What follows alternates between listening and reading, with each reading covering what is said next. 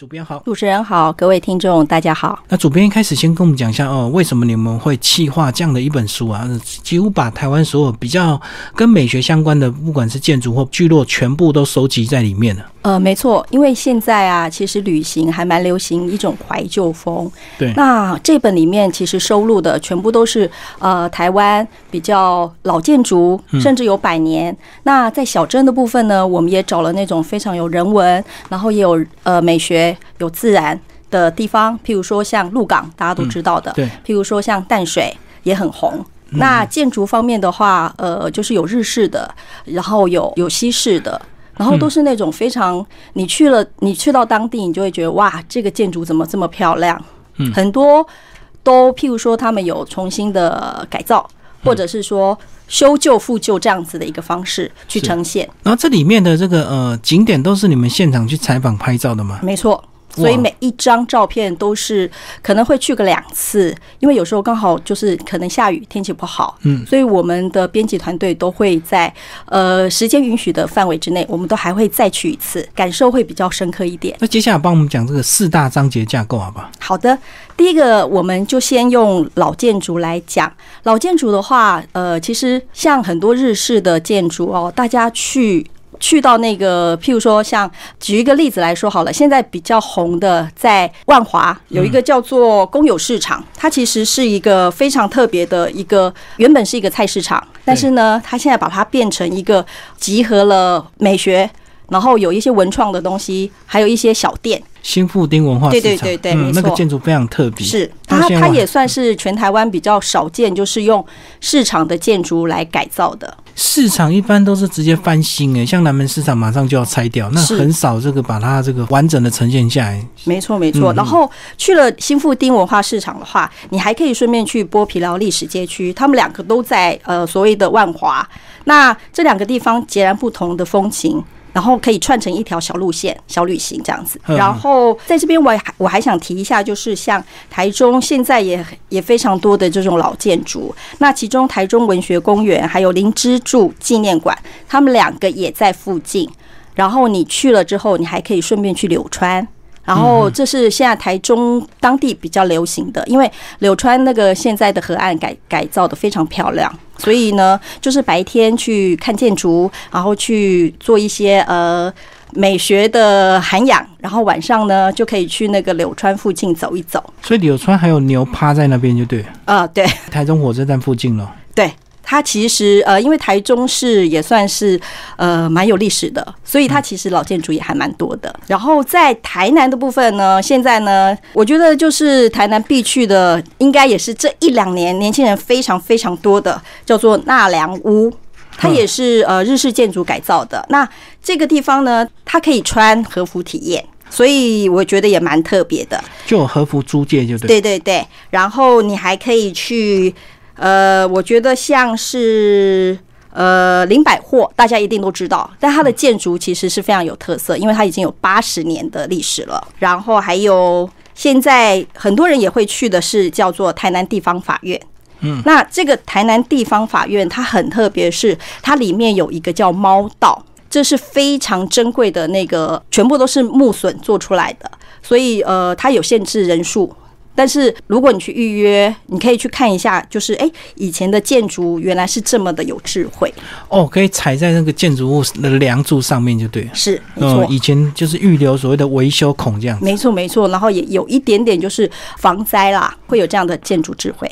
不过到台南地方法院，他们好像会有模拟开庭，对不对？对，没错没错，感受一下。是是是，要呃要先报名吧。是是是，因为他他还是会有导览，然后呃，如果能够事先做一下功课的话。我觉得这样子的玩法会比较充实一点。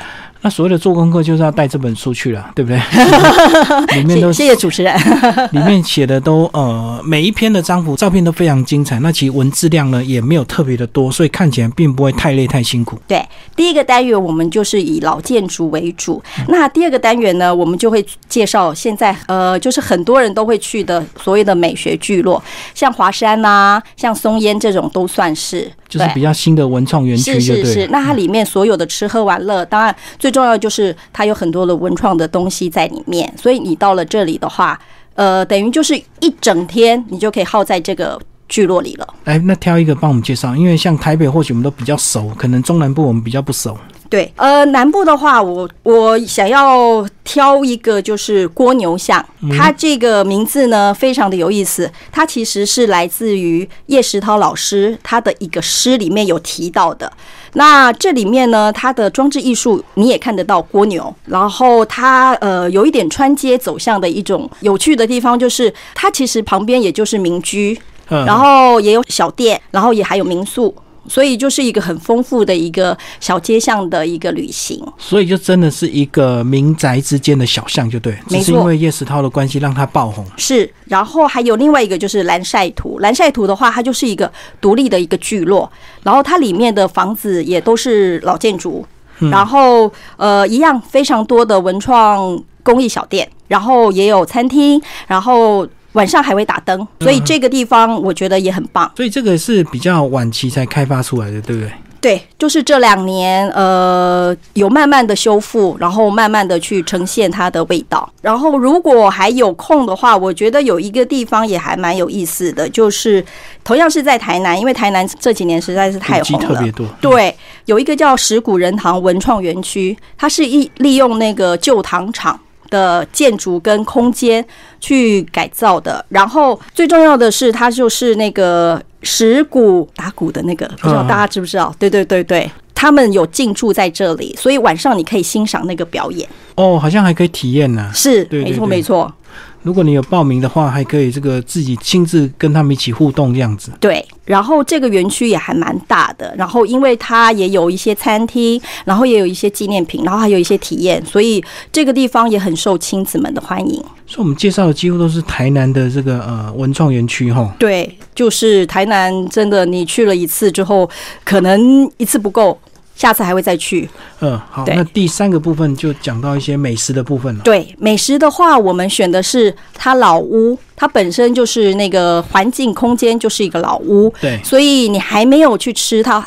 它的美食的时候，你就会觉得哇，这个空间真的很棒。所以我们有收录了几家，大概十八家，都是很有特色的。譬如说，它可能是已经是半世纪的老房子，对，然后它的餐点可能是手路菜，或者它可能是早午餐，或者它可能是呃宵夜、咖啡这样子，都很棒。所以等于是在老屋里面享受美食，就对。没错，所以你到了这个这个店里，你等于就是眼睛欣赏的是空间，嘴里吃的就是他们的手路菜。不过有些他们这种老宅，有时候这个呃餐饮比较会有一些讲究，对不对？所以要特别注意所所谓的这个呃火的这些烹调啊，怎么样？没错，其实很多都是在火候方面啦，在食材方面啦，都非常的讲究。那尤其现在，因为大家都要吃季节，所以其实我们挑选的店家很多也都是就是小农的，或者是它是一个在地食材的一个表现。对啊，因为这个在这么棒的古迹里面去用餐，你就不能够吃一些我们在外面常常会吃到的东西，这样就没有特色。是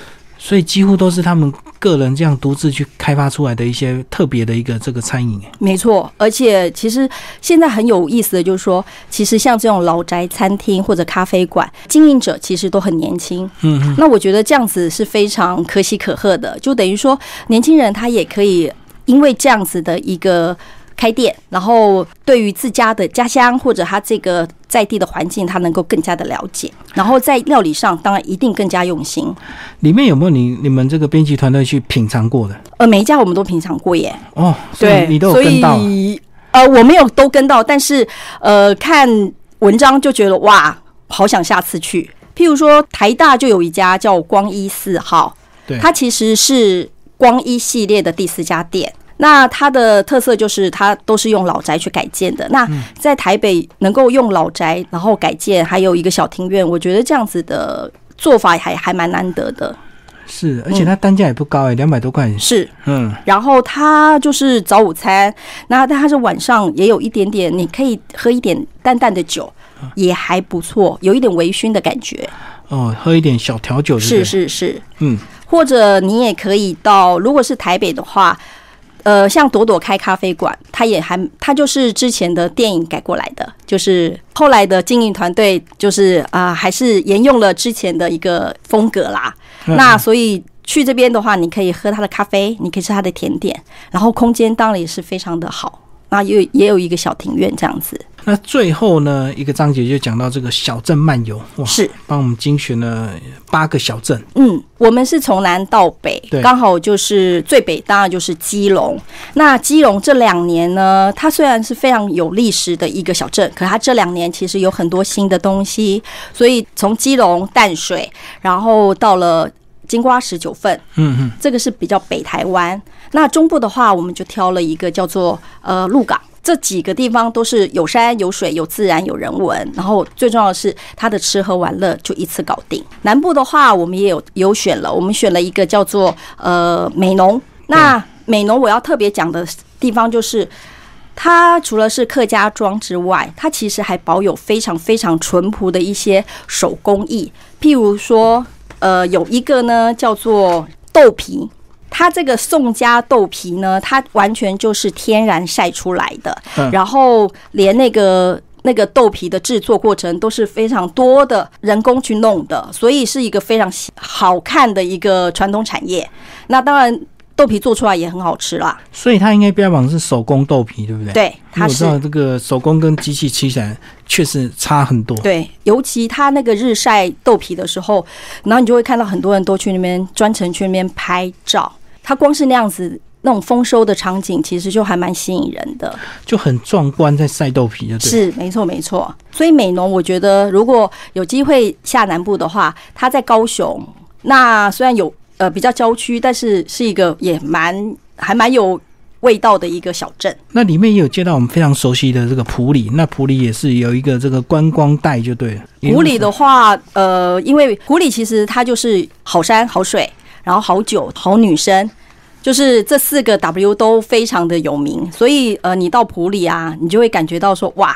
真的就是来度假，然后普里其实这两年的一些新的店也还蛮多的。那去到那边，你还是一样，就是可以感受那种很淳朴的人情，但是呢，又有一点点时尚的呃风味这样子。对啊，像这个妮娜巧克力梦想城堡，就是二零一八年去年才开幕。是，没错之前没有没错。然后它的店其实就这种巧克力，就是它也很有故事啦。就是妈妈为了过敏的小朋友爱吃，所以就开了一家这样子的店，让就是呃好食材的巧克力可以让更多人可以尝到。哦，原来它就开在紫教堂旁边了。没错，哎，所以其实你们这本书还真的花蛮多时间去制作，对不对？从北到南这样子，包括连这个花莲，你有你也你们也是有一条路线在介绍。没错，没错，没错嗯，对。为什么你们会这样子花这么多的时间跟成本去制作这样的一个书籍啊？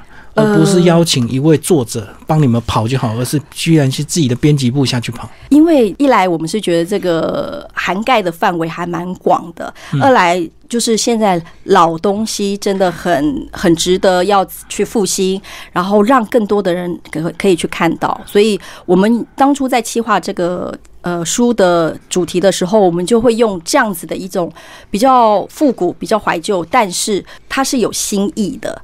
然后呃，希望就是很多不管是产业或者是说一些老的东西，它可以因为这样子而被保留下来，嗯嗯，也被看见。所以这个蛮多老宅其实都是政府这整理之后在这个出出租出去，对不对？对，呃，有大部分是那种 OT 的方式，对对对，因为如果用个人能力的话，其实有些老宅真的蛮难整理的，即使再便宜租你，你也没办法复，没错没错把它把它复修。真的，而且很多那种老宅，就是你看到的时候，你会以为天哪，这这个是废墟吧？对，嗯但是就是有人他真的很用心，他可能花了一两年的时间慢慢整理、慢慢弄，然后让那个原本老宅的风华可以重新再展现。嗯，这样子的精神，我觉得也很佩服。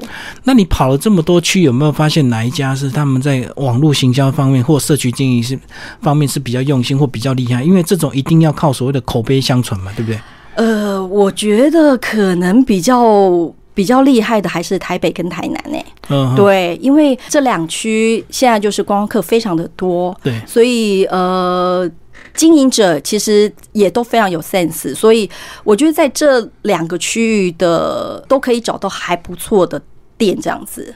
就是他们在行销上，或者是呃自己的呃自己的特色，其实都做得蛮好的。可能也有群聚的效应，所以这个他们要学习，其其实是很容易找到对象学习的。没有错，没有错。嗯对，所以我们这本刚好篇幅大概有五分之一，台北也介绍很多，所以其实就是呃，台北市跟新北都可以一起去走走看看。今天非常谢谢我们这本书的主编黄淑玲为大家介绍这个《走读老时光》，东贩出版，谢谢。谢谢。